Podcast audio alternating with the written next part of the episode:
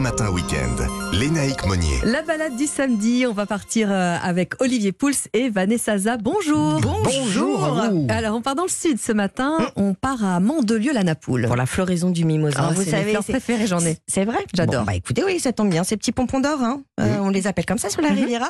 Et donc, évidemment, bah, ils embaument votre maison, j'ai bien compris, Ah oui. naïcs, mais surtout les collines du sud de la France. Euh, alors, c'est pas du tout sur la côte d'Azur que ce mimosa euh, est né. Il vient d'Australie, D'accord. Figurez-vous. Euh, c'est James Cook qui aurait rapporté de ses expéditions bah, les premières graines, mais c'est dans le sud qu'il a su s'acclimater. faut quand même savoir qu'il y en a côté Atlantique, Ah oui. Uniquement sur l'île de Noirmoutier, qu'on surnomme, à juste titre, donc l'île au mimosa. Et si le mimosa a pu se répandre dans le sud, c'est encore grâce aux aristocrates anglais en villégiature euh, qui en ont fleuri bah, tout leur jardin. Alors, la capitale du mimosa, ça n'est pas Bormes-les-Mimosas, comme on pourrait euh, s'y attendre. Euh, C'est Mandelieu, donc. Exactement, qui abrite le quartier historique des mimosistes, euh, le Capitou. Et c'est c'est grâce à eux qu'on a pu exploiter cette fleur, la cultiver dès 1920 pour l'envoyer dans toutes les grandes capitales d'Europe. Et toute cette saga du savoir-faire, de cette économie hein, euh, Ouais, touristique, vous pouvez la découvrir à l'arboretum de Mimosa, au parc Emmanuel de Marande. 10 000 mètres carrés et des centaines d'espèces de mimosa. Et il y a en plus une exposition à ciel ouvert qui rend hommage à toutes ces familles de, de mimosistes, à toutes ces femmes qui ont dû créer des paniers. Enfin voilà, vous allez euh, on, a les côté. images, on Voilà. a les, les vieilles photos euh, en tête. Alors, où est-ce qu'on se balade pour s'immerger justement dans le mimosa? Alors, le Grand-Duc, Mhm. Et puis évidemment le massif du Tanneron, qui est la plus grande forêt de mimosa d'Europe, 5200 hectares. Et alors, c'est Mademoiselle Riviera, Virginie Benesciano, qui nous emmène faire une escapade originale à bord de sa deux chevaux vert olive. Ah bon? Déjà, quand vous montez dans cette voiture qui est vraiment euh, euh, sympathique et iconique, on a euh, un rapport au temps euh, et le rythme est différent.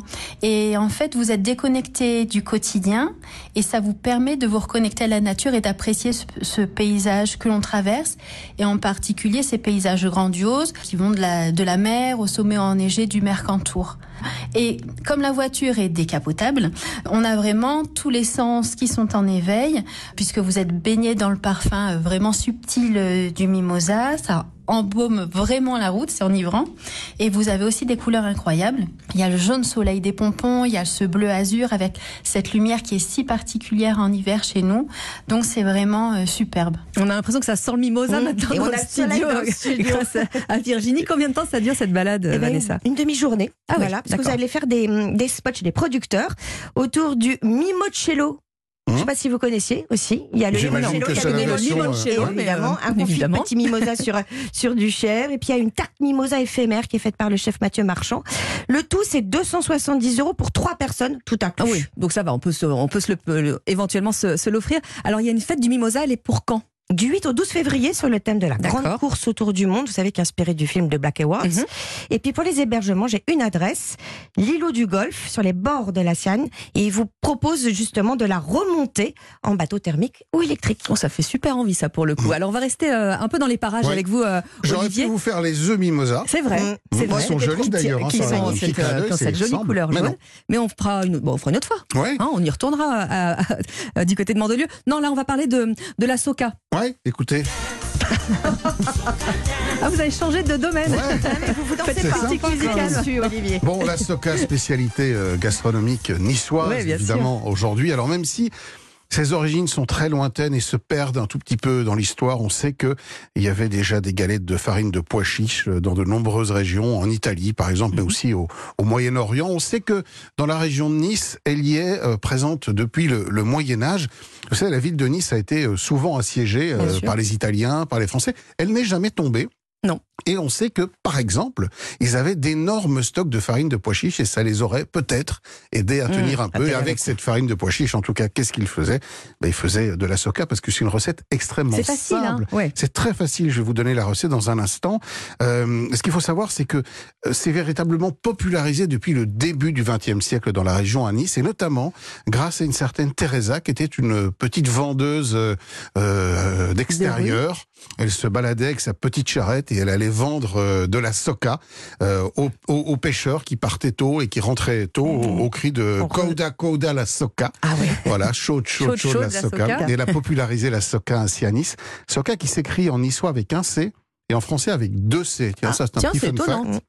Oui, et c'est rentré seulement au dictionnaire en 2016. Autre petit fun fact Ah ouais. sur la soca. On apprend plein de choses. hein, Bon, alors maintenant, il vous faut la recette, Ah évidemment. bah oui, évidemment. Surtout si c'est facile, moi je prends. hein. C'est très facile. Bon. de la farine de, foie de pois chiche, ça, ça se trouve partout Ouais. maintenant. 250 grammes. 50 grammes euh, ou 50 centilitres d'eau. 3 cuillères à soupe d'huile d'olive, une pincée de sel et du poivre qu'on va réserver pour la suite, pour après. Parce qu'il faut savoir que le poivre, en, gé- en- en règle générale, on ne le cuit jamais. Le poivre au-dessus de 60 degrés, il perd ses qualités Mm, mm. organoleptiques. Moi, je donc on évite de, cuire le poivre, notamment, de poivre notamment sur la viande. Donc on on l'utilise Après. à la fin. On mélange tous les ingrédients, donc la farine de pois chiche, l'eau, l'huile d'olive, le sel. On fait attention de ne pas faire de grumeaux. Et ensuite, on va couler ça sur une plaque qui va au four, mais très très finement. Très Il faut qu'il y ait à ouais. peine euh, 3 mm d'épaisseur. On préchauffe le four à fond. Ouais. Alors nos fours euh, ménagers vont jusqu'à 250 degrés, Mhm. parfois un tout petit peu plus. L'idéal, c'est vraiment de monter le plus haut possible.